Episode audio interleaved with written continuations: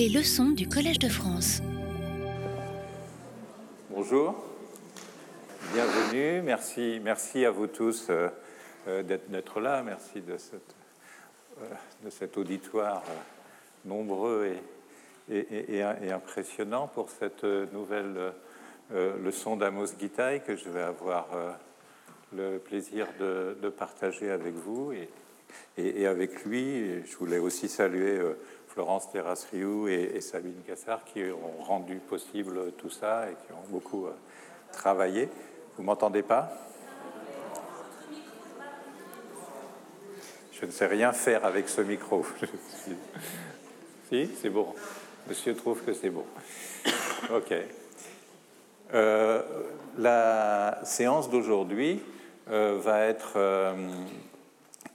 construite déconstruite, comme Amos aime à le faire, euh, autour de quelque chose qui s'appelle Kippour, Kippour en l'occurrence désignant à la fois euh, un, événement historique, la guerre de Kippour en 1973, à laquelle Amos Gitaï a participé, qui euh, joue un rôle décisif dans sa biographie, dans son parcours et personnel et euh, d'artiste, d'auteur.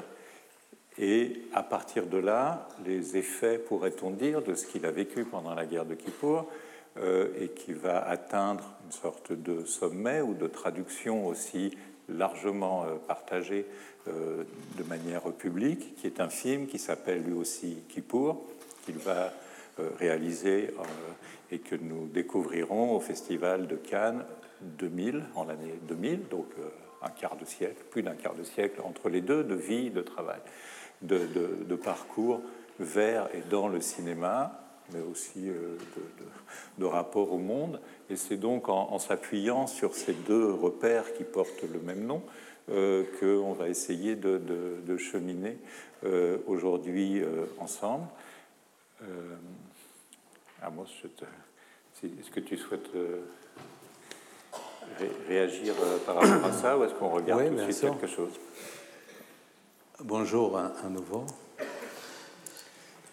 Euh, merci Jean-Michel d'être avec moi aujourd'hui. Euh, c'est vrai que les, on peut, pour revenir à certaines choses qu'on a dites dans les semaines précédentes, et qui pour que mon histoire biographique, je vais faire un petit esquisse de mon histoire biographique liée à ce film. C'est aussi, euh, Jean-Michel, je te, dis pour la première fois, c'est aussi une trilogie, dans quelque façon. Parce qu'on a parlé dans les séances précédentes de cette, euh, disons, stratégie filmographique ou cinématographique, que comme le Moyen-Orient est très complexe, euh, il ne demande pas un regard unique, mais plusieurs regards euh, j'ai fait référence l'autre jour à mon métier d'architecte, c'est-à-dire qu'on ne peut pas construire une table. Le minimum de soutien, de support pour les tables, c'est trois pieds. Alors, trilogie. Euh, le premier, c'était des tournages que j'ai fait pendant la guerre, de, de films Super 8, qu'on va parler tout à l'heure, on va montrer. Le deuxième, c'était un film documentaire qui s'appelle Souvenirs de guerre. Et le troisième, c'est Kippo. Alors, pour revenir à, à, euh, euh, projet initial, c'est-à-dire la guerre de comme vous savez, était, euh, a commencé en octobre 1973 le 6 octobre 1973, qui est tombé sur le jour de Kippour. Euh, le jour de Kippour en Israël, euh, c'est un jour très silencieux. Même les gens qui ne sont pas très euh, religieux n'utilisent pas la voiture. D'ailleurs, c'est un jour que j'aime beaucoup en Israël. on, écoute pour une fois les oiseaux. Euh, les enfants font de roller skating sur le rue principal. Il n'y a pas de voiture. Et même moi, que je ne suis pas religieux, je ne prends pas la voiture parce que je trouve que c'est un, phénomène. C'est comme il y a une sorte de grand filtre sonore qui tombe sur ce pays. Alors, le, le, jour de Kippour, 1973, moi j'avais 23 ans. J'étais déjà dans l'école d'architecture. J'étais étudiant d'architecture. Et alors, dans ce contexte de, de jours, à peu près comme aujourd'hui à Paris, entre soleil, un peu, un peu cloudy, euh, mais à 14 heures, il y avait les sirènes et c'est commencé comme il y avait une sorte de chaos et hystérie générale qui tombait le jour de Kippour en Israël. Le, contexte historique, c'est-à-dire qu'il y avait une attaque coordonnée par l'Égypte et la Syrie. L'armée égyptienne commençait de bombarder le euh, canal de Suez et, fait de percées sur les lignes israéliennes. Les Syriens, ils ont euh, euh, attaqué les Golan et ils ont avancé pas mal, ils sont presque arrivés jusqu'au lac de Galilée avec une certaine vitesse. Israël, de 1973, six ans après la guerre des six jours, dans laquelle il y avait cette victoire qui a saisi tous les territoires de Cisjordanie, la Sinaï et le Golan, était dans une phase d'euphorie euh, mystique, on peut dire mystique, et, avec, elle n'a pas senti la nécessité de, de faire aucun apport, euh, accord politique. Et d'ailleurs, euh, comme j'ai dit dans le euh, speech inaugural, c'est pas très loin de, de phase d'aujourd'hui. C'est pour ça ça m'inquiète l'attitude euh, des pouvoirs israéliens aujourd'hui. Je ne vais pas vous fatiguer avec toute l'histoire, toute mon histoire. Alors, moi, j'ai étudié en architecture. Alors, je sens, comme tous les gens de ma génération, qu'il faut aller défendre le pays. Et c'est le deuxième, entre parenthèses, schisme qui va arriver après, parce que c'est la guerre de Kippour, c'est une sorte de, ligne qui marque les, surtout les gens de ma génération, cette nouvelle attitude vis-à-vis du pouvoir. C'est-à-dire, jusqu'à la guerre de Kippour, on peut dire que c'est une sorte d'âge d'innocence, c'est-à-dire qu'on croit que toutes les, choses qui sont faites par Ben Gurion pour les travaillistes, etc., c'est bien pour le pays. Et la guerre de Kippour pose de grands doutes et des points d'interrogation.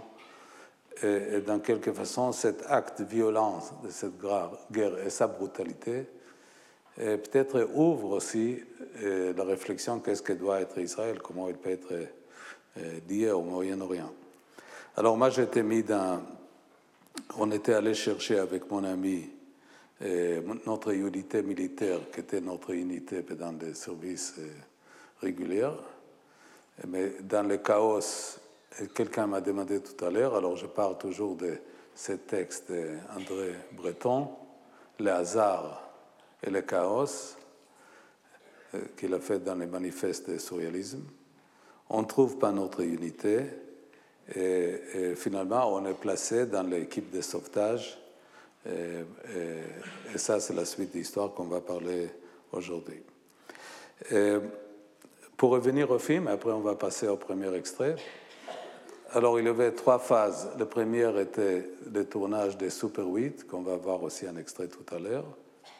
Et après il y avait le, le film de repérage dans lequel j'étais allé voir tous les survivants de cet hélicoptère dans lequel je me trouvais parce que l'hélicoptère était dans le cinquième jour de la guerre de Kippour, c'est-à-dire le 11 octobre. L'hélicoptère était battu par un missile syrien. moi, j'étais dans cet hélicoptère. mon copilote était à peu près la distance entre moi et les gens qui sont assis dans la première ligne. Et lui, il était décapité.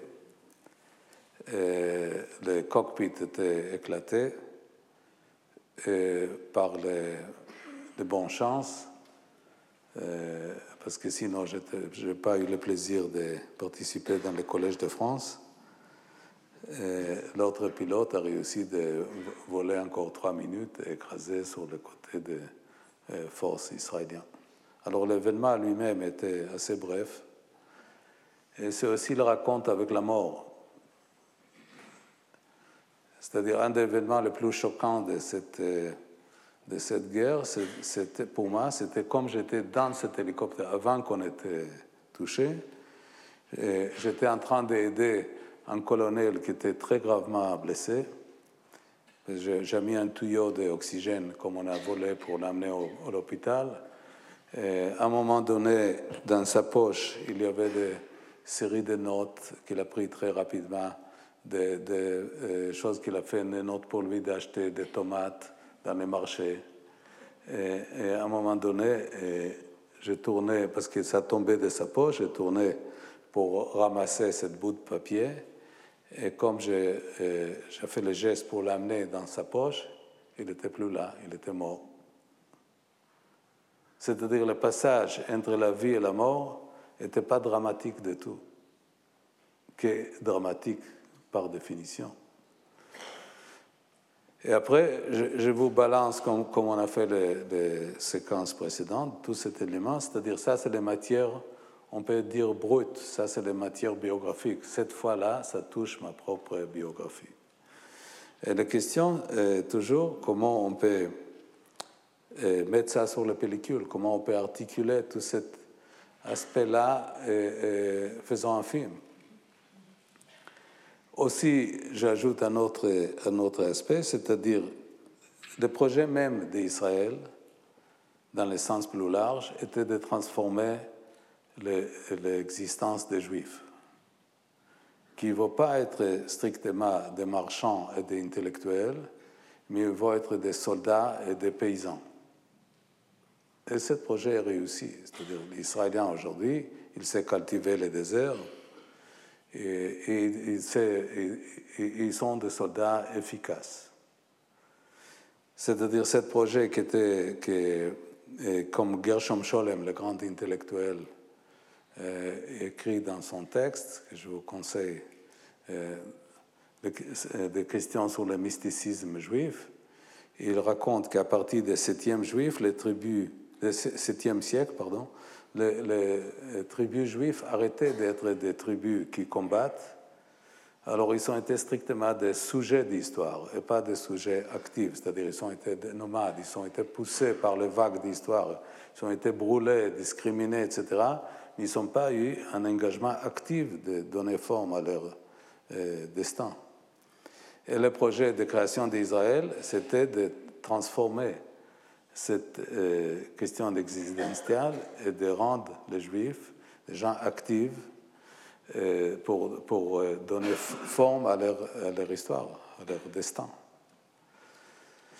Alors, moi, je suis strictement un produit de cette tendance avec l'histoire biographique, qu'on va parler un, autre jour.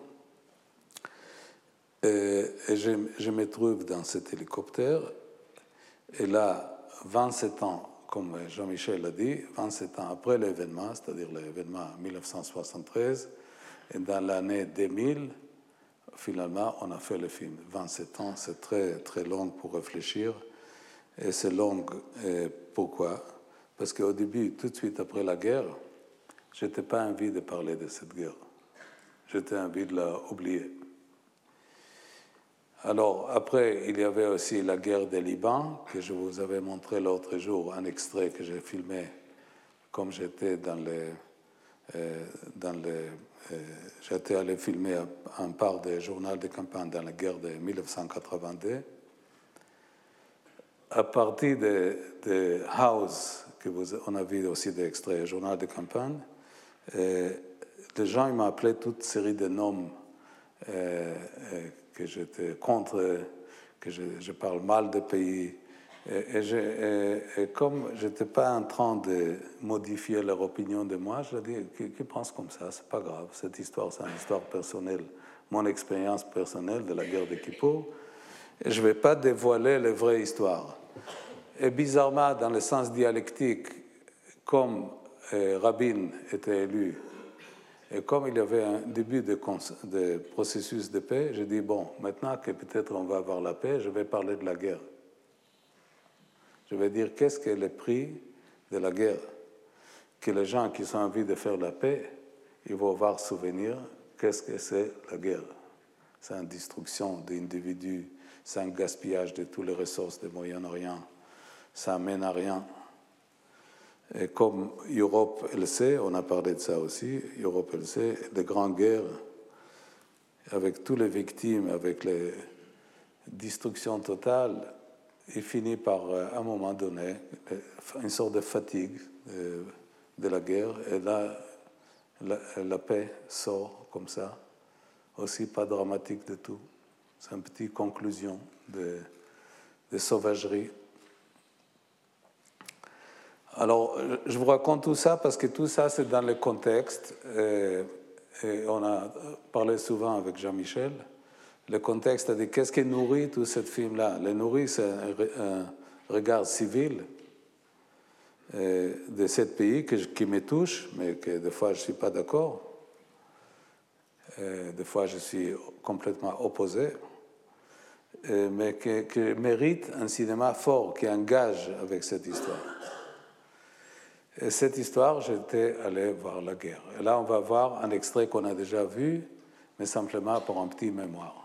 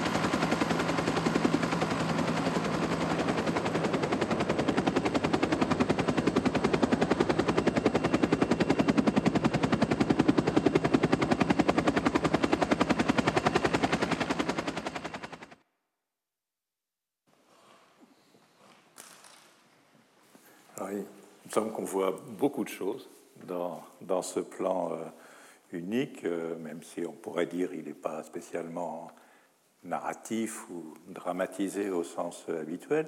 On voit bah, d'abord très, très simplement et très clairement que c'est un champ de bataille, c'est une situation particulière, mais en même temps on voit la terre elle-même, la matière de la terre et, ce rapport euh, la terre alors qui est ta terre natale, qui est là, où tu es né, euh, et, qui, qui, acquiert une sorte de présence physique très, très riche, très, très puissante avec la manière dont c'est filmé, et simultanément avec une distance. Euh, on n'est pas dessus, on n'est pas dedans à ce moment-là. Euh, il y, a un écart et qui donne aussi une forme d'abstraction, une abstraction. Il y a des, moments où on pourrait être dans un, objet de peinture abstraite, proche de la peinture abstraite aussi bien. Et pour ceux qui ont vu le film Kippour en entier, le film commence, le, personnage qui te représente n'est pas architecte mais peintre dans le film, et euh, un rapport euh, à la fois très physique et très abstrait avec, euh, avec, la peinture. Et, enfin, enfin pas enfin, et encore, parce qu'on pourrait vraiment en déplier juste ce tout petit passage de Kippour, on voit donc quelqu'un qui te représente, c'est l'acteur Liron Levo, qui représente ce que, tu as, vécu, qui est clairement ton personnage euh, dans le film, mais on le voit en train de regarder. C'est-à-dire que tu, mets en scène ton propre regard euh, sur, euh, cette situation. Et, donc, je, voudrais te, laisser la parole, mais en, ayant souligné à quel point ce, seul plan à lui-même est déjà incroyablement fécond, avec donc des choix de, cinéma. C'est je pense qu'on peut chercher dans l'histoire du cinéma, euh, qui pourrait être un film qui a une dimension biographique très, très forte, comme Amos vient de le rappeler, mais c'est aussi, on pourrait dire, un film qui appartient à un genre cinématographique, un genre très nourri, le cinéma de guerre. C'est un film de guerre. Euh, et en même temps, on pourrait chercher dans, dans, dans toute l'histoire du cinéma de guerre l'équivalent d'un plan comme ça, on ne le trouverait pas. Et donc, si tu peux un peu dire comment ça se construit, pour toi comme D'abord, j'ai choisi quelqu'un beaucoup plus beau que moi, alors c'est normal. Euh, euh, on, a, on a des photos de toi à l'époque, ça va, t'étais pas mal C'est-à-dire, une des décisions que je trouvais qu'elle était nécessaire, c'est de, euh, toujours, comme on fait un film, de qu'est-ce que le point de vue? Ça, c'est immédiat dans tous les films que j'ai fait. Qu'est-ce que le point de vue? Euh, Comment on place les regards? Et là, j'ai décidé dans tous les films que le point de vue, c'est le point de vue de, de euh, groupe de garçons qui était dans l'équipe de sauvetage. Et le camarade, il ne doit jamais quitter ce point de vue. Alors, ça, c'est une phrase très facile de dire, même dans un forum si sophistiqué comme Collège de France, mais maintenant, il faut la traduire en syntaxe de cinéma, comment on filme. Ça implique que euh, Laurent Trouchot, qui est là, et Renato Berta, le directeur de photo, ils ont fait beaucoup de répétitions dans l'hélico, d'abord à Paris, et après, euh, après en Israël. C'est-à-dire comment je peux placer dans cette tout petite boîte de sardines qu'un hélico, parce que c'est minuscule, c'est un hélico. L'hélicoptère dans lequel je, me trouvais, c'est un hélicoptère qui s'appelle Bell 2005, c'est un hélicoptère de guerre que les Américains ont utilisé au Vietnam. Il est tout petit. Il faut dire qu'il y avait des pilotes, euh, techniciens, un médecin et trois, nous on était trois, que notre travail c'était de chercher des blessés, de l'amener dans l'hélico. Alors comment on peut à la fois respecter les désirs de mise en scène et de mettre les caméras, les pilotes, les techniciens, les, comédiens dans cette tout petite boîte pour pas quitter, pour voir ce plan-là dans lequel Liron Levo regarde les champs de bataille? Et c'est vraiment été des choses à la millimètre, c'est-à-dire les caméras aussi, elles fait des panneaux, parce que après on va parler de, comme toujours, comme on a parlé déjà, des stratégies de garder un bloc temporel, de pas interrompu, de donner un temps de réflexion pédant, réflexion, on peut dire même slash méditation, comme on regarde cette plan. Quand on regarde, on, fait la réflexion en même temps, qui est différent de certains cinémas qui coupent rapidement d'un plan à un autre pour exactement pour pas laisser ce temps de réflexion pour transformer le spectateur en consommateur à la place d'un interprète. Alors là, comment on place les caméras? C'est-à-dire les, les cinémas comme l'architecture, d'ailleurs, c'est le sujet de la semaine prochaine. Elle, elle, doit traduire des questions conceptuelles au terme technique de la technologie. C'est très bien de voir une belle idée, comment on fait un building, etc. Mais comment, comment, comment cette toit va être soutenu Est-ce que ça va être cette bois ou un autre, etc. C'est vraiment une question d'articuler dans, les dans les détails les plus euh, méticuleux.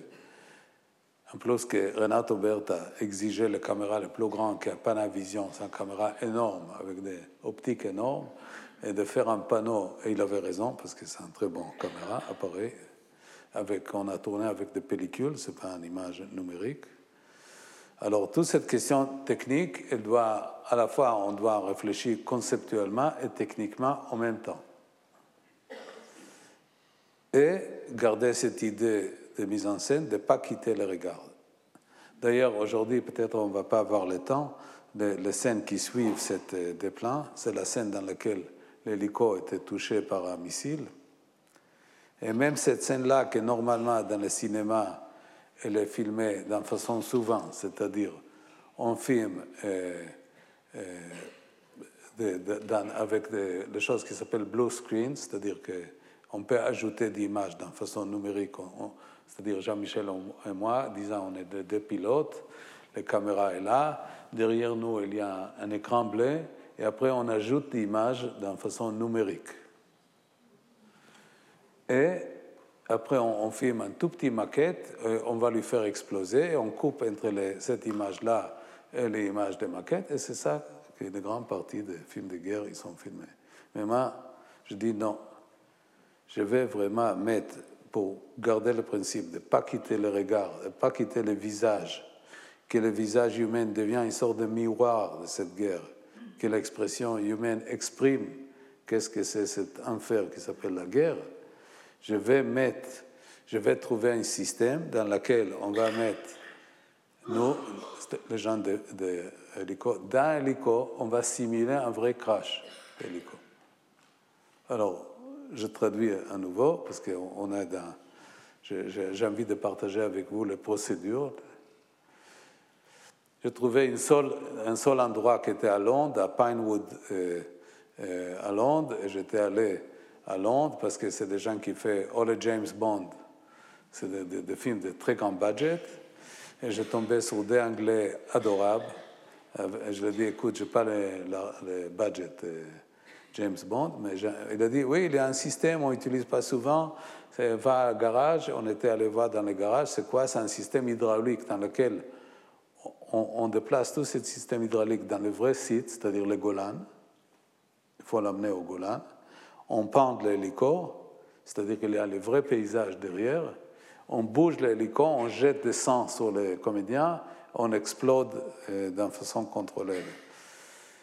Bon, je ne vais pas vous fatiguer avec tout le logistique. Alors, on a mis sur un bateau sur le Thames River.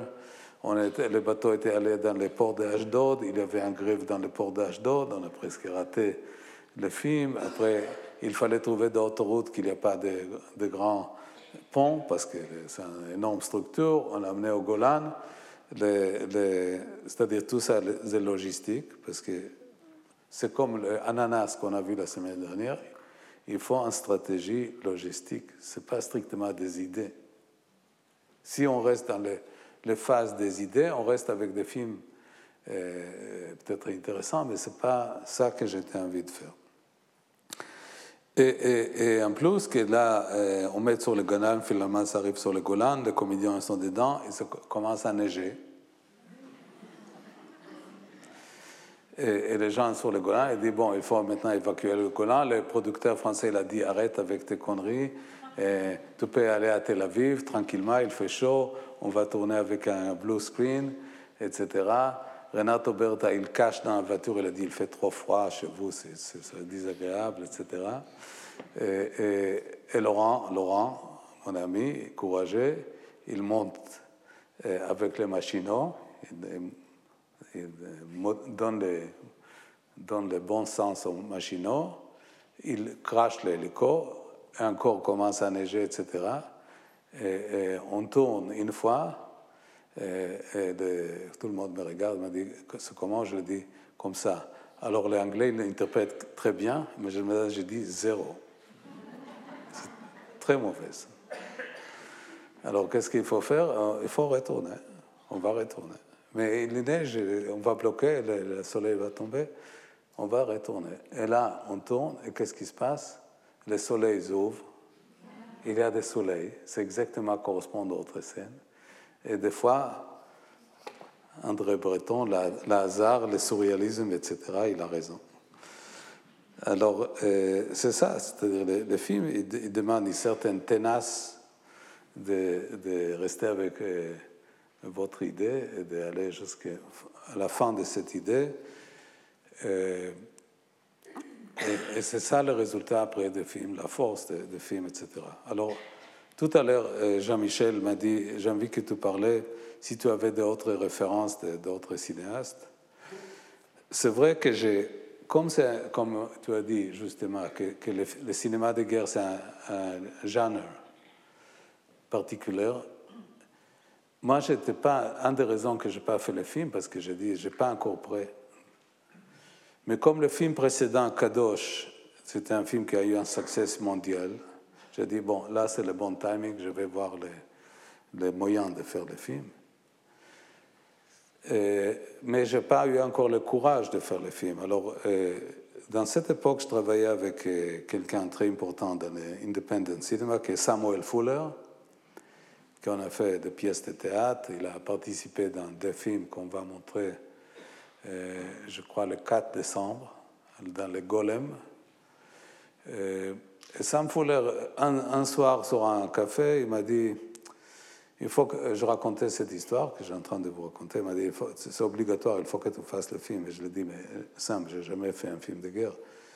Il m'a dit, regarde pas trop le cinéma, parce qu'il raconte un peu n'importe quoi, mais reviens à ton souvenir il m'a raconté ses souvenirs des correspondants de guerre pendant la Deuxième Guerre mondiale. Et c'est vrai que je n'ai pas regardé beaucoup parce que souvent, c'est une des raisons que, les séquences sont assez silencieuses. Souvent, le film hollywoodien, on raconte n'importe quoi parce qu'il met beaucoup de dialogues avec des scénaristes très, très doués. Mais de la guerre, c'est un chaos. C'est un chaos. Il y a les bruits, les bruits d'hélicos, les bruits de bombardements, les cris des blessés. Il n'y a pas l'espace pour créer des dialogues très sophistiqués. Il y a le bruit, le silence, le bruit, le silence, et aussi on a tellement envie de rentrer chez nous-mêmes qu'on n'a pas envie de sortir de dialogues très sophistiqués. Alors, le film que j'ai trouvé dire Jean-Michel, pour répondre quand même à ta question, c'est quand même, je trouvais que Kubrick, dans les deux films qu'il a fait sur la guerre, Stanley Kubrick, euh, euh Paths of Glory, euh, Le Sentier de, de, la Gloire. de la Gloire. Un film qui était censuré en France, comme vous savez. On, on a parlé de censure, c'est-à-dire qu'il ne faut pas parler mal des militaires. Et et Full Metal Jacket, qu'il a fait beaucoup plus tard. C'est des films, surtout les premières parties de Full Metal Jacket, c'est des films que j'ai trouvé une idée, que d'ailleurs je n'ai pas répété dans mon film, mais je trouvais très juste. C'est le rapport entre l'hierarchie militaire qui est stricte et le chaos de la guerre. C'est-à-dire cet contraste entre la guerre, entre un, militaire qui a quand même une structure hiérarchique stricte, avec des disciplines, et la, guerre qui est une expérience complètement chaotique. À raison de plus que beaucoup de films de guerre racontent n'importe quoi, parce qu'ils nous racontent souvent de très belles groupes de chars avec de très belles soleils qui vont vers la guerre, etc. Non, c'est un chaos. Et après, les questions, et là j'arrive aux prochaines séquences que je vais vous montrer, comment on peut faire une mise en scène des chaos. Parce que la mise en scène, par définition, c'est mettre l'ordre, c'est créer une certaine structure. Et là, le challenge était de faire une mise en scène des chaos. Alors, les, scènes qu'on va voir maintenant, qui est scène assez longue, mais c'est une seule plan de séquence. Et, aussi un hommage à Renato Berta, qui a tourné dans son plan de séquence de, de 9 minutes. Elle raconte un, euh, événement qui est passé beaucoup plus euh, tard, que le groupe de soldats euh, essaye de sauver quelqu'un. Alors, pour, toujours vous mettre en contexte, encore c'était un jour de, de pluie, il y avait des, clouds, des, nuages très lourds, et, le, pilote il m'a dit aujourd'hui, excusez-nous, on ne va pas voler, c'est trop dangereux. Les, nuages ils sont très bas, c'est interdit à voler. Et il a fait aussi très désagréable, il a fait froid, humide, etc. J'étais allé vers le groupe de comédiens que je trouvais héroïque. J'ai dit, écoute, euh, le producteur, il veut que je vienne à Tel Aviv. Pilote, il dit qu'on ne peut pas voler. Alors, on ne peut aussi pas tourner aujourd'hui. Et, c'est arrivé des, acteurs, je rends hommage, il a dit non, on a envie de tourner. Pour, rendre les choses encore plus difficiles, j'ai dit mais on n'est pas prêt, on n'a pas de costume de changement, c'est-à-dire si, vous tombez dans le but, on ne peut pas changer. Non, on a envie de faire. OK, bon. Alors, je demandais à un assistant de de dessiner une certaine zone dans laquelle il y avait l'abus pour que les gens ne marchent pas dessus. Et maintenant, commencer le, projet de mise en scène. C'est-à-dire, qu'est-ce que j'ai fait? J'avais toujours de hautes-parleurs très très forts. D'ailleurs, on va parler de ça dans des séances. Je, travaille toujours avec de hautes-parleurs. Et c'est Jean Moreau qui m'a dit que c'est la aide, parce qu'avec les, tous les les situations de, tournage, ça aide que le comédien écoute euh, qu'est-ce que j'ai envie qu'il fasse, parce que souvent je fais la mise en scène pendant le tournage. C'est porte-voix. Oui. Un porte-voix. Un, porte un, micro avec euh, euh, amplifié. ouais. Le seul problème, que pour les, les gens qui font le montage et son, c'est un chaos total, c'est-à-dire qu'ils ont la scène. Et après, ils sont partout, les voix de Amos Guita, ils s'en foutent des voix de Amos Guita. On veut maintenant la scène. Et là, on va parler aussi de, ça, c'est-à-dire qu'à la post-production, les gens qui ont fait la post-production, ils m'ont dit arrête, c'est même pas la peine d'essayer de reconstruire cette scène. On va, on va euh, faire des post-synchro dans les studios. Et moi, je leur dis, vous pouvez essayer, mais à mon avis, ça ne va jamais marcher. Alors, ils ont essayé et ça n'a pas marché. Pourquoi? Parce que le contexte de chaos, de, voix, de, etc., est tellement différent d'un studio, avec tous les efforts et les talents des comédiens, qu'on ne peut pas reproduire l'expérience.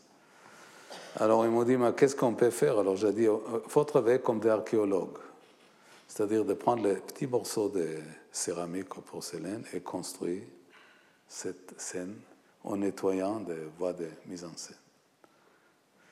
Je reviens à la mise en scène. Alors, je suis là avec cette porte-voix amplifiée dans les scènes, avec laquelle je communique avec l'acteur pendant la scène. Après, j'ai euh, quelqu'un à côté de moi qui commande les mouvements des chars. Et après, j'ai quelqu'un à côté de moi qui commande les explosions, les effets spéciaux. Mais ça, c'est un peu comme préparer un salade, un bon salade. C'est-à-dire, il y a le concombre, il y a des tomates, il y a des oignons. Mais l'acte même de, faire les salades, il faut, le bon salade, il faut la faire euh, live. C'est-à-dire, ce n'est pas une chose qu'on peut préméditer. Ce n'est pas une chose qu'on peut vraiment simuler. Et la force de cette scène qu'on va voir maintenant, elle est parce qu'elle est faite de ce talent de comédien, de, de et tous les éléments qui réunissent et qui nous donne un vrai sens de désespoir, comme on, essaie de sauver quelqu'un. Alors on va regarder cette scène. Et, et monte un peu le son, s'il te plaît.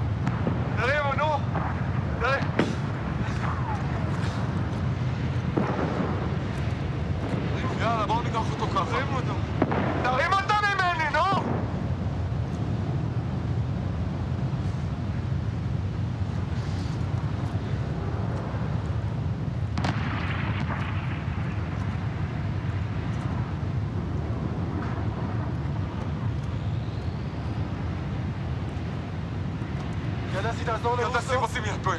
זה ברד. קח רגל.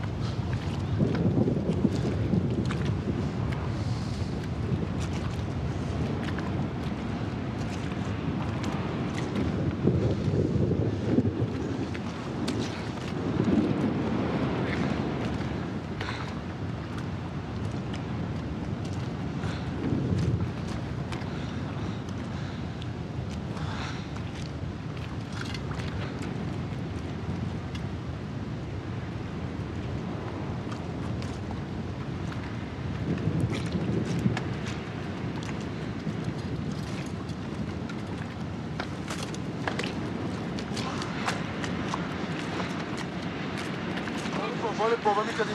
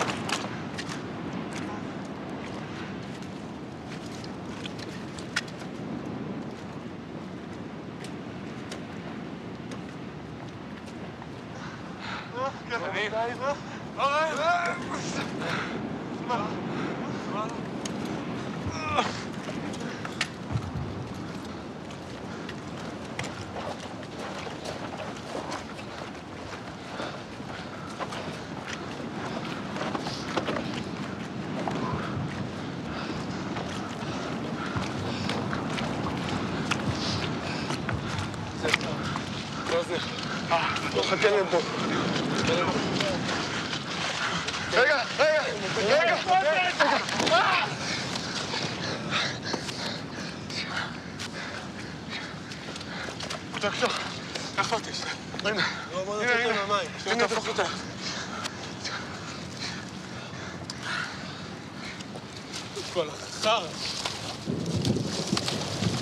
קפה כאן.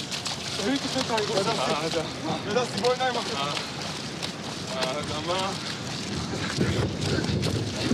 האדמה. האדמה החרא הזאת. מה באמצע הבוס אנחנו רוצים פה? תגיד לי מה? תגיד לי מי הביא את הארץ?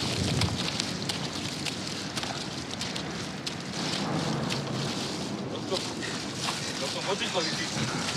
Chodź, chodź. Chodź, chodź. תתקור איתך. מה? בוא תתקור איתך. קצת תתקור. מה קרה? לא, עזר, נו, מה? היא תוציא אותנו, היא תוציא אותו, היא תוציא אותנו. לך תטפל בפצוע, נו! לך תטפל בפצוע. תמר, תוציא אותנו מפה. תמר.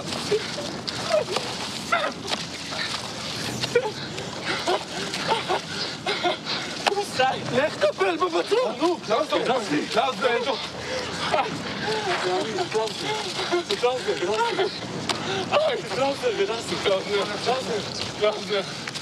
Glasne Trabeku, die Glas.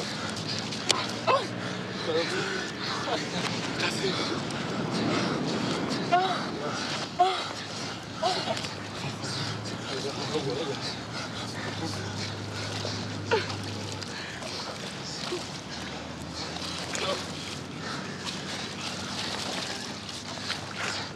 ça, ça, ça. Docteur Talon Docteur, docteur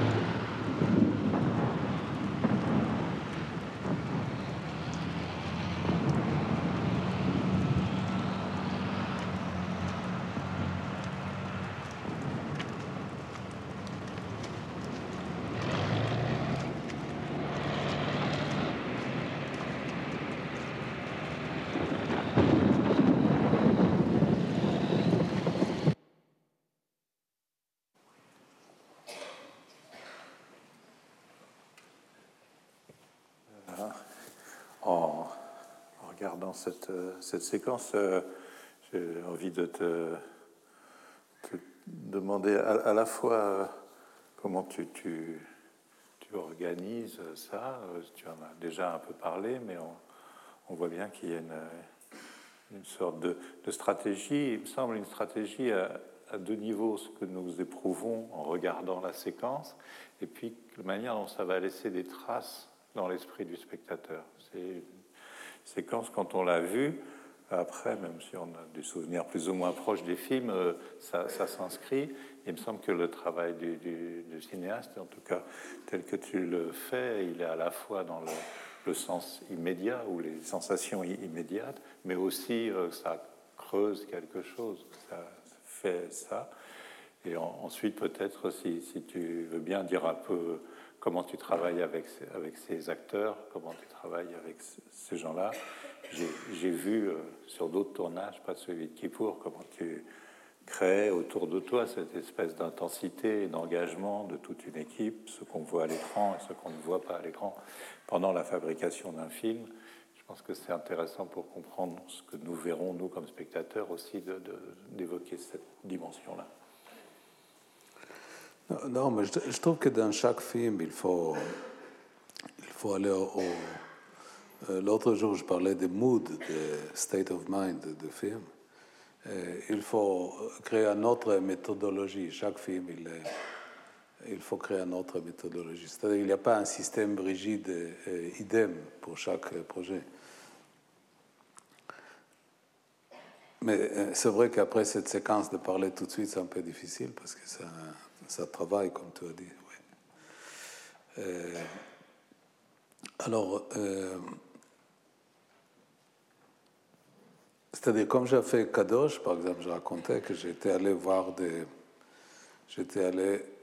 J'étais intéressé que les comédiens participent dans des questions de comment on compose une cérémonie religieuse, parce que toutes les religions, ils sont une sorte de procédure de bouger des, objets dans l'espace, avec un certain ordre. Et ça existe dans toutes les, religions.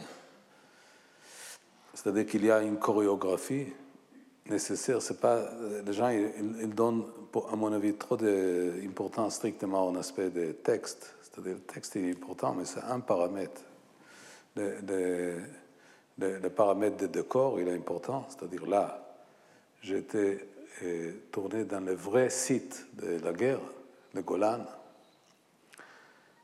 et, qui était aussi en logistique pas très simple, c'est-à-dire que, que et, un des séquences qu'on va voir après, je tournais vraiment à 500 mètres de frontière avec la Syrie.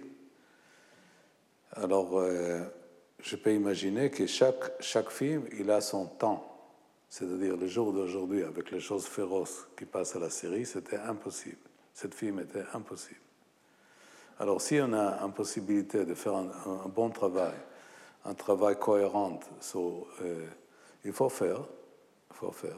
Euh, euh, l'autre jour, je montrais à Centre Pompidou un petit avant-première des films que je viens de tourner dans Tramway de Jérusalem, et que tous les films, 36 comédiens, ils sont dans cette tramway. Et c'était possible parce qu'il y avait quelqu'un qui gère ce tramway avec toutes les choses qui passent en Israël, qui est un mec éclairé. Alors il m'a laissé tourner. Peut-être dans un an, le mec va être viré. C'était, ça va être impossible. Alors comme on a l'impossibilité de faire un film, il faut faire. Et comme la semaine prochaine, je vais parler d'architecture, alors on va parler de Walter Gropius, qui était le mon, père, comme vous savez, était étudiant de Bauhaus.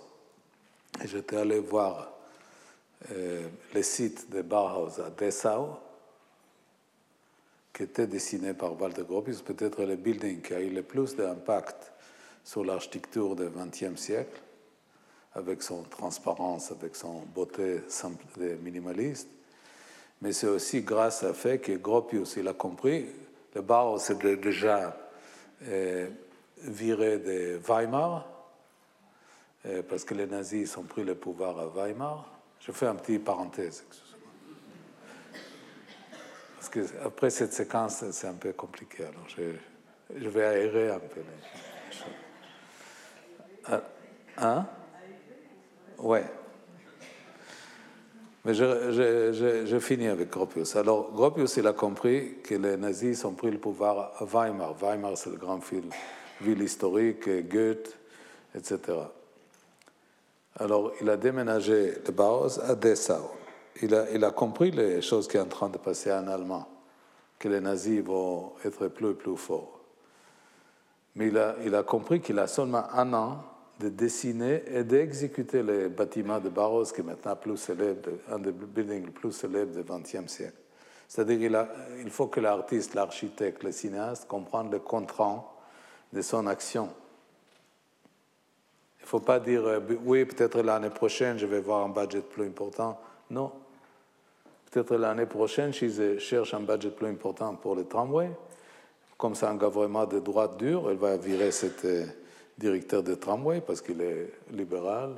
Il laisse les ouvriers de tramway qui sont d'origine islamiste de faire leur site de prière. Il est civilisé. Peut-être le mec va être viré. Alors j'ai une occasion de faire le film de trame, je l'ai fait, même si je dois être créative dans les limites des moyens. Bon, alors pour revenir, ferme les parenthèses. alors, la méthodologie des, des comédiens. Alors, d'abord, il y a le processus de casting. Alors, j'ai quelqu'un que je travaille depuis des années, Ilan Moskovitch, qui fait des castings, qui n'est pas du tout le, le, plus célèbre des directeurs de casting, mais il a une sensibilité humaine formidable. Aussi, il a un rapport physique presque avec les castings. Il caresse, il parle, il chat, c'est-à-dire il met dans bonnes conditions de travailler avec eux. J'ai Lorenzo à côté de moi, Marie-Josée qui a écrit le texte, mais il n'est pas un scénariste débile qui va me dire tu as écrit cette ligne, alors il faut la exécuter. Non, elle est curieuse comment ça va être, ce texte d'origine va être transformé dans un film. Elle suit avec des tendresses. parce que j'ai travaillé aussi avec des scénaristes, ils me disent, mais tu as changé cette ligne-là, pourquoi tu as changé, etc. Non, je n'ai pas changé parce que j'ai envie de changer, changé parce qu'il y avait des circonstances qui m'ont qui, qui proposé une solution qui était meilleure, c'est tout. J'ai un chef décorateur qui est génial, qui est né à Buenos Aires. Alors, Renato Bertas, suisse-français, Lorenzo, italien. lui est de Buenos Aires, le costumière de Romanie, etc. C'est une sorte de, de d'équipe. Et d'ailleurs, c'est très bien parce que de lier des racontes, c'est le film. C'est pas parce qu'on a passé tous les jeunesse, on était dans la même école secondaire, pas du tout. On est obligé de travailler à travers des éléments qui sont communs, que c'est la définition de ce projet commun. On peut être israélien, palestinien, français, etc., mais on travaille sur le film. Le, plateau devient le lieu de raconte de cet édifice, de cette Babel créative. Alors après, bon, je, je montrais le, le, prochain extrait, ça va être le film Super 8. J'ai raconté aux comédiens mon histoire euh, personnelle que je viens de vous raconter. Et je ne parle pas beaucoup encore. Maintenant, on lance un projet de trois mois de physical training. Parce que c'est un film dans lequel le body language, comme vous avez vu, il est important. Et en plus que dans les films de guerre, les films de guerre, ils sont un très mauvais euh, euh, raccord de blessés. Et je n'ai pas envie qu'ils vont être blessés. Il faut qu'ils soient en, forme. Alors pendant trois mois, le pauvre Ilan Moskovitch qui fait le casting et tous ces euh, garçons qui sont en bonne forme, ils courent sur la plage avec des civières. Des, civières. Oui. Et avec des gens très lourds il fait des exercices physiques, physiques, physiques, physiques. Pas, pas du tout verbal, physique. Pour, pour que les jours que je dis caméra, ils vont être en forme, ils vont être alertes, leur corps, il va être alerte aux missions qu'il faut faire. Alors c'est strictement physique. Après que cette phase-là est finie, je commence de faire, d'organiser des racontes. Alors je, je les fais raconter les survivants de mon hélico. Bon, alors Duron, il parle avec moi.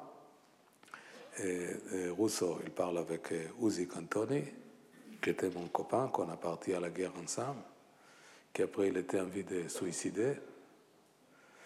Le médecin parle avec le médecin, un autre, parce que le vrai médecin était mort.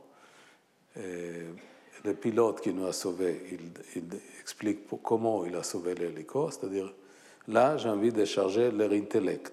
Dans cette film particulier, d'abord le physique, après l'intellect. Et, là, je sens, parce que le, travail de mise en scène, c'est pas bon, maintenant vous, avez pris par cœur ce texte, maintenant il faut jouer. Non. C'est-à-dire, moi j'ai besoin de leur participation totale, comme tu as dit, Jean-Michel, et toute l'équipe dans cet édifice euh, commun qui n'est pas une chose euh, facile. Après, il y a plein de questions logistiques euh, drôles, etc., parce que euh, on a eu en partie des, des matériels militaires des, armées, Mais l'armée Tsahal, il te donne, s'il est d'accord avec le projet, alors j'étais mis en face des de général, de grand général d'aviation. Son bureau, c'est-à-dire si on parle avec les gens qui sont des parachutistes, tout le monde des, des plans combattent chaque colline. Mais chez lui, c'est tout le Moyen-Orient, d'Algérie jusqu'à Iran, derrière lui. Lui, il pense sur la grande échelle. Et, lui, d'abord, d'abord, il n'était pas très envie d'aider le film. Je lui ai dit, moi, je n'ai pas d'hélico privé, j'ai besoin de matériel. Alors, euh, il a, euh, je lui ai dit, écoute, vous avez des Rambo 3 et Rambo 5, mais ce film-là, il se sur terre-là. Alors, c'est votre devoir euh, de faire part. Alors, il dit à son officier, regarde comment cette guitare, il me parle, etc. Je dit, oui, tu dois faire. Bon, alors ils sont sortis les, dossiers. Effectivement, les choses que racontaient dans le scénario, c'était exact, que j'étais dans cet hélico.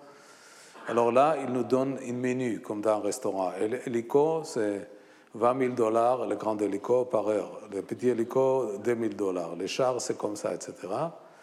Et le producteur en France me dit, mais Amo, c'est un film que tu fais sur la guerre, il faut que l'armée te donne sans, sans, payer. Je lui ai dit, non, moi je trouve que c'est normal, il faut payer. Je préfère de payer et pas voir l'armée dans mon salle de montage. Alors maintenant, l'armée dit oui, mais vous savez, pour les, je, vous ai, vous fais participer un peu des, problématiques de faire un film, même si ce n'est pas le grand art seulement. Après, l'armée dit eh, ok, mais on a cette char-là, tu as payé par le menu, ok, mais euh, par les lois, on ne peut pas que les gens qui font le service militaire travaillent sur le film. Je dis pourquoi? Je dis parce que si quelqu'un est blessé sur le film, euh, la maman de ce garçon blessé ne va pas dire euh, n'a pas été dans l'armée pour retourner dans le film. Je dis, vous avez raison. Qu'est-ce que vous voulez que je fasse? Je n'ai pas un permis de conduire des chars. Alors qu'est-ce que je dois faire? Alors il dit, bon, on fait un bureau, il y a quelqu'un de l'armée, quelqu'un de la production, et on appelle les gens qui l'armée des réserves. Est-ce que vous êtes d'accord de, participer d'un film, de toucher un salaire S'il dit oui, on passe le téléphone. On passe le téléphone à, voilà le téléphone. Et, le téléphone à, à les personnes à côté. Et comme ça, on a assemblé un petit euh, groupe de chars de 300 personnes qui était d'une façon éclectique. Après, j'ai fait un speech comme ça de motivation de ces 300 personnes. Mais je rentrais à la maison tout seul, je dis, c'est bien gentil, mais moi je ne peux pas donner de commandes au char, je n'ai jamais fait ça. Alors qu'est-ce que tu fais? Alors, Breton, Lazare, j'ai fixé quelque chose dans mon appart à Tel Aviv et la personne qui a fait le travail, je lui ai dit, mais qu'est-ce que tu fais normalement? Il a dit, écoute, j'étais en chômage, je suis colonel de char. Alors je dit, bon, ça tombe très bien. Est-ce que vous pouvez siffler à tout votre bataillon? Je vais les prendre, parce que moi, je ne peux pas. C'est toi qui vas être à côté de moi. Bref, toutes ces choses-là. Et après, effectivement, il avait cette euh, expérience, de, première expérience. Il faut toujours revenir à souvenir de la guerre. Et, cette expérience était basée alors sur ce euh, tournage que j'ai fait comme j'étais, euh, comme j'ai fait de, la guerre. Et comme je vous avais raconté, comme je vous avais raconté, euh, j'avais un petit caméra Super 8 que j'ai pris avec moi à la guerre. Et avec cette petite caméra euh, Super 8, qui aujourd'hui, je dis qu'elle m'a sauvé la vie intellectuellement. Pourquoi? Parce que j'étais dans cet hélico. Et j'ai fait le travail d'aider les blessés, de l'amener au hôpital, etc., de peut-être de sauver quelques-unes. Mais en même temps, j'ai filmé deux fois des choses abstraites qu'on va montrer maintenant, des visages. des textures de la Terre. C'est-à-dire cet aspect mental qu'à la fois je suis à l'intérieur de cette situation, mais en même temps je suis envie de, tout de suite de laisser en trace, comme tu as dit, d'articuler les choses que je vois. C'est-à-dire je ne suis pas complètement consumé par l'événement que j'ai en train de faire part, de participer. C'est-à-dire la caméra devient une sorte de shield, une sorte de protection mentale, de bouclier de ce garçon de 23 ans, qui à la fois il fait tout le travail pour sauver les gens, mais en même temps il utilise la caméra comme un bouclier pour que son euh, cerveau reste encore intact. C'est-à-dire l'exercice même d'être à la fois à l'intérieur et extérieur de cet euh, enfer Peut-être il m'a fait différent que mon ami, qui, qui, qui, est un ami proche, qui était quelqu'un très sensible, qui après la guerre, il a décidé de, de tuer dans toute une série de circonstances. alors il reste, il reste aussi des traces. Et avant de vous montrer, je vais vous raconter, parce qu'aujourd'hui on raconte des histoires comme ça, et qui, qui, qui initié un peu ce projet de film des films qu'on vient de voir, le film de fiction, que 20 ans après la guerre, un des survivants appelait ma mère. Moi, j'étais en France dans cette époque. Il a dit, écoute, ce sera gentil si finalement Amos, il me montre le, célèbre Super 8 qu'il a filmé, parce que ce garçon, il a, il a perdu un pied dans les... Euh, la pied était coupée dans l'accident d'hélico. alors, c'est bien qu'il me montre les, cette Super 8. Et ma mère, qui est une fille prudente, comme vous avez vu avec la lecture de Jean Moreau, alors elle dit à ce garçon, mais, mais monsieur, qu'est-ce que vous êtes, vous êtes quoi aujourd'hui? Qu'est-ce que vous faisiez? Parce qu'elle savait, dans cette époque, que je fais des films politiques. Elle, a dit, elle lui dit, je suis un private detector. Comment on dit? Détective privé. Détective privé, oui. Alors, comme quelqu'un très prudent, alors il dit Bon, dans ce cas, va l'y trouver toi-même. Ferme le téléphone.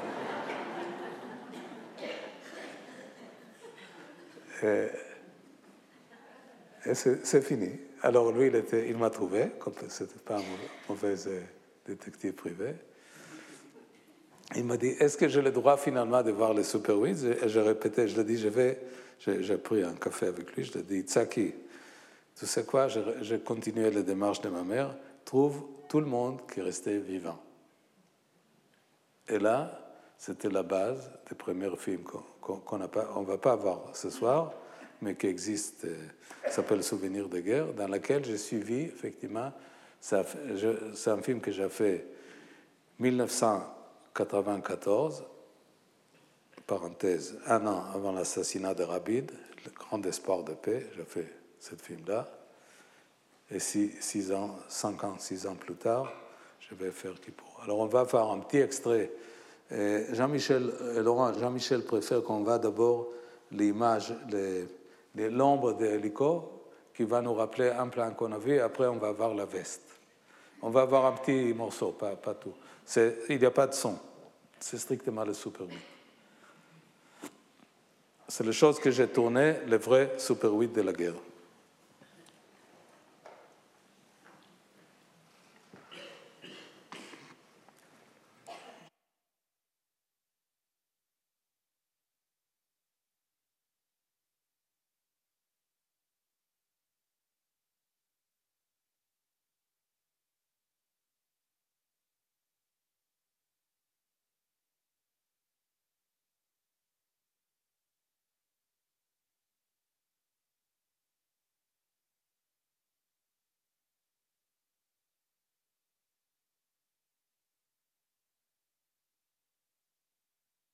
On a voyagé depuis l'hôpital. On a fait tout le temps l'aller-retour entre l'hôpital et la fronte. D'ailleurs, quelque chose qui était.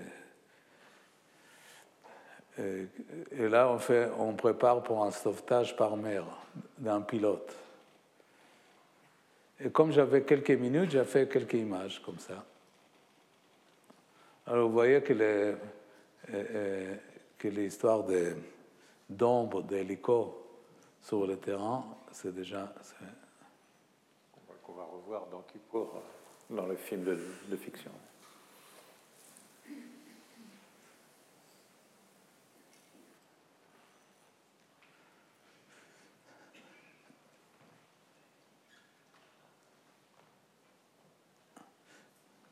Bon, alors peut-être parce qu'on a, on a pas mal parlé, on passe au autre tout de suite, au deuxième.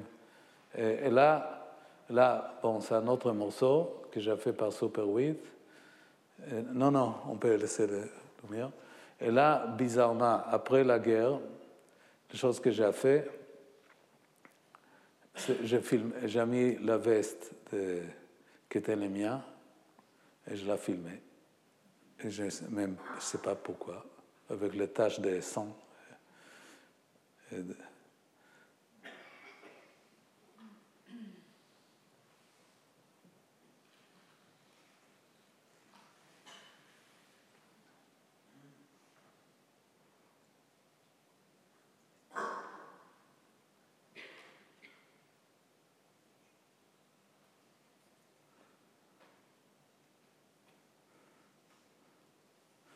Ça, c'est un petit sticker qu'ils ont mis dans notre tête comme on était évacué si jamais on est mort. Alors il y a un chiffre, voilà, 705.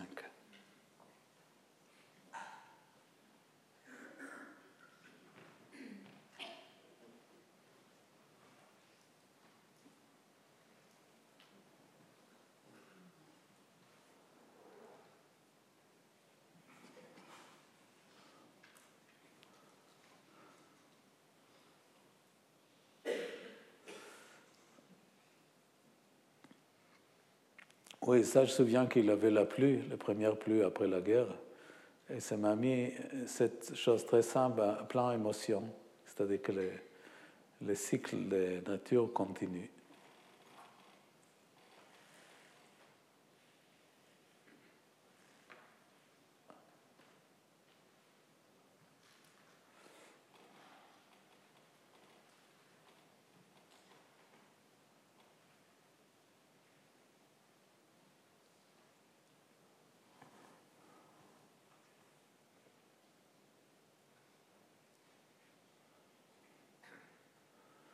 Bon, Laurence, ok.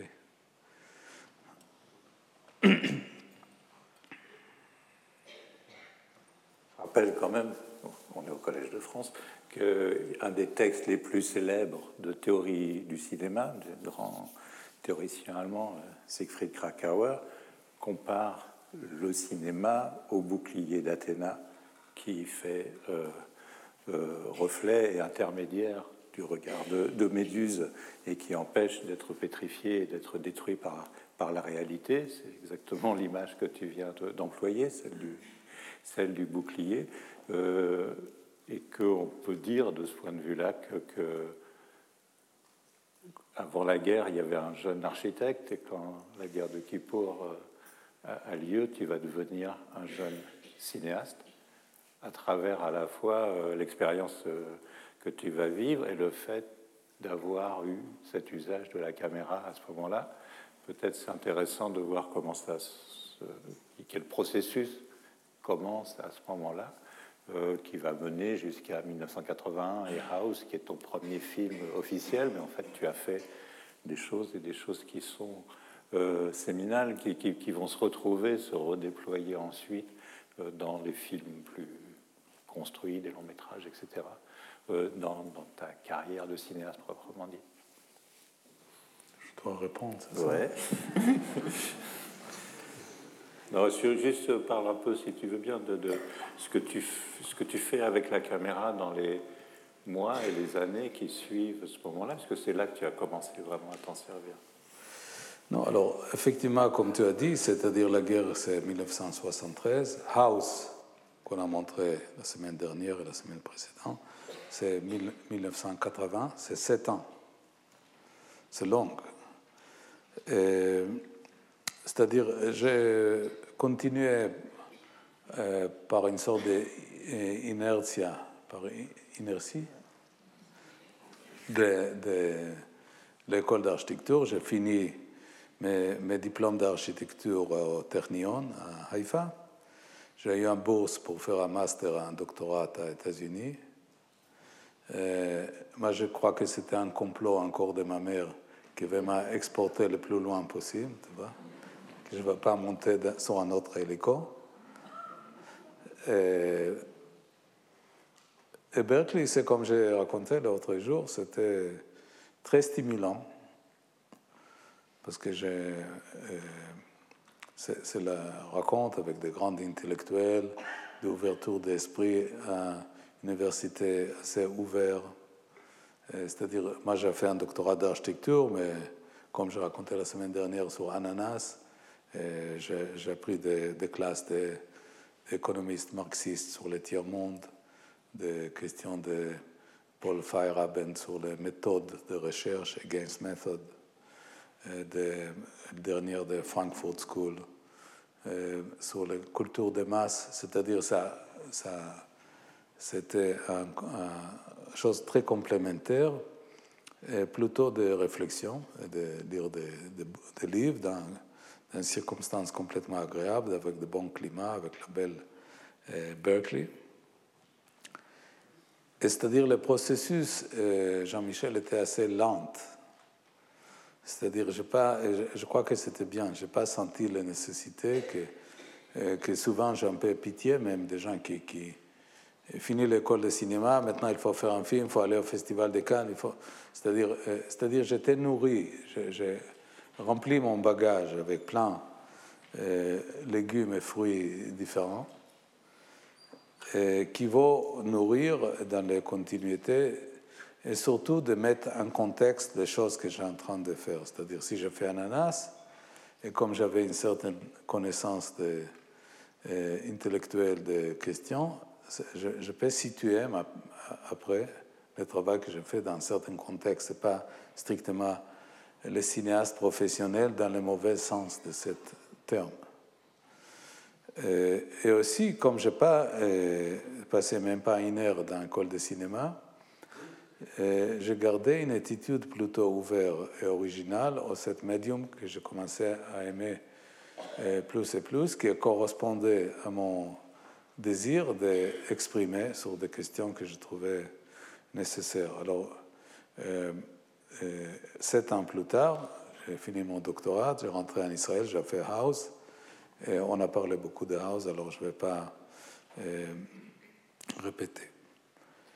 Mais euh, lorsque tu tournes, euh, et qui va mener ensuite vers ton cinéma, celui que, que, nous connaissons, il y a énormément, comme on vient de le voir par exemple avec la, avec la veste, ce qu'on pourrait appeler des images abstraites, en tout cas des images pas narratives, des images et qui donnent euh, plutôt des sensations euh, que des récits. Euh, et ça m'a beaucoup frappé l'autre jour quand on a discuté pour préparer cette, cette, cette rencontre. tu disais, la guerre, ce qu'il faudrait, c'est que les gens puissent sentir les odeurs. Et je pense que tu fais un cinéma qui, d'une certaine manière, cherche à retrouver ce genre de choses en étant passé par euh, l'abstraction, par euh, des, choses qui ne sont pas descriptives ou, dramatisées sur le sens narratif, mais qui euh, font qui donnent de la, de la présence, et que c'est peut-être le chemin qui va de cette veste-là au film long métrage Kippour. Ah, je crois que tu as raison. Mais aussi, toujours, il y a aussi un, projet euh, civil. Et je répète, c'est-à-dire, euh, regardons la guerre pour pas la répéter. C'est-à-dire, il faut que le, cinéma, qui est un médium très fort, euh, fait son travail, il laisse des traces pour rappeler qu'est-ce que c'est la guerre? Que les gens qui rigolent avec les idées qu'ils peuvent envoyer des chars, etc., et réfléchissent. Si, si, si l'art a, a, un impact, il est toujours un impact à travers des mémoires, ce n'est pas un impact direct, ce n'est pas une chose qui va changer. Et après, il y a, comme tu dis, tout le travail iconographique, c'est-à-dire à la fois, il y a toutes les représentations de la guerre, il y a par les grands peintres, on peut commencer par Uccello, et, des autres. Mais on peut aller jusqu'à Boyce, que d'ailleurs, après que j'ai filmé moi-même ma propre veste, j'ai compris comment Boyce, il a travaillé sur sa veste de pilote de Luftwaffe comme un, objet. C'est-à-dire, il y a toujours les, les, recherches de comment comment on peut matérialiser le raconte avec le destin, comment on peut lui transformer, donner une sorte de forme? De toute façon, euh, je crois que dans les, questions d'abstraction, c'est une question qui m'intéresse beaucoup aussi. De, un des séances qu'on va faire, le rapport entre la littérature et le cinéma. C'est-à-dire que euh, on va parler des euh, travail que j'ai fait sur le texte d'Aaron Appelfeld de Zilli. Euh, c'est-à-dire que la littérature est toujours, c'est-à-dire le cinéma doit jamais, à mon avis, doit avoir jamais un rapport illustratif aux littératures. Le son, il ne doit jamais être un rapport illustratif aux images. C'est des séries d'agents autonomes qui font un travail d'interprétation. Euh, la musique, elle doit aussi, elle peut être ajoutée, elle devient une forme d'interprétation, pas d'illustration.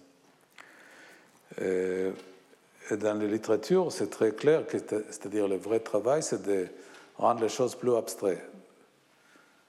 Parce que comme, comme euh, je lis un texte, si, je décris la scène ici, je dis il y a un grand auditorium, Collège de France, des quantités de gens, des couleurs de leur vêtements, etc.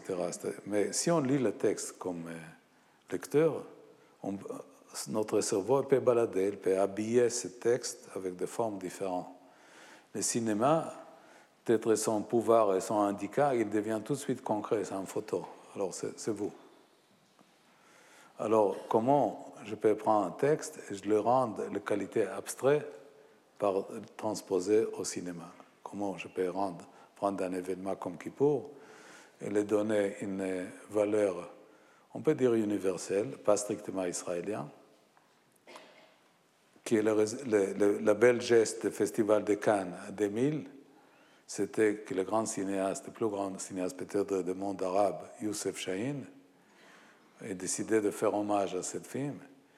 Il était au Festival de Cannes la même année, il était allé avec tout ce groupe de comédiens pour euh, euh, monter le tapis rouge avec nous pour dire que même si la guerre était entre la Syrie, l'Égypte et Israël, nous, les cinéastes, on est dans le même côté. On n'est pas dans le côté opposé. Et, bizarrement, ce petit geste d'un collègue cinéaste arabe égyptien m'a montré que c'était réussi, que, que les démarches étaient réussies.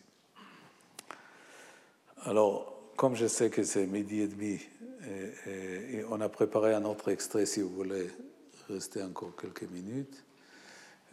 C'est l'extrait dans lequel, et avec ça on va terminer avant la semaine prochaine, dans lequel on va parler d'architecture et cinéma. Alors que je dois répondre à, partir de ta question, passage architecture-cinéma, à ton absence. Et, là, là c'est une scène que, que elle, coupe aussi des questions de sauvetage depuis un bunker. Et cette scène, j'ai envie de vous montrer parce que le rôle principal de cette colonelle, qui était dans les scènes précédentes qu'on ne va pas montrer parce qu'on n'a pas le temps, qui était très macho, qui a dit on va gagner contre tous les Arabes, etc. Là, il est obligé d'aller chercher ses blessés. Alors, là, c'est un hommage que j'ai fait à un de mes comédiens, Julian Omer, qui est un fils d'une mère juive et un, père palestinien qui était assassiné dans le camp de réfugiés de Jenin parce qu'il a fait un, groupe de théâtre qui s'appelle le Freedom Theater. Moi, j'étais allé lui suivre dans un des films de commentaires, Julian Omer, qui était un formidable acteur plein puissant, pouvoir. Et on va finir aujourd'hui avec cette, cette image. Le groupe du théâtre de Génine vient en France pour jouer euh, la semaine prochaine. San Giuliano.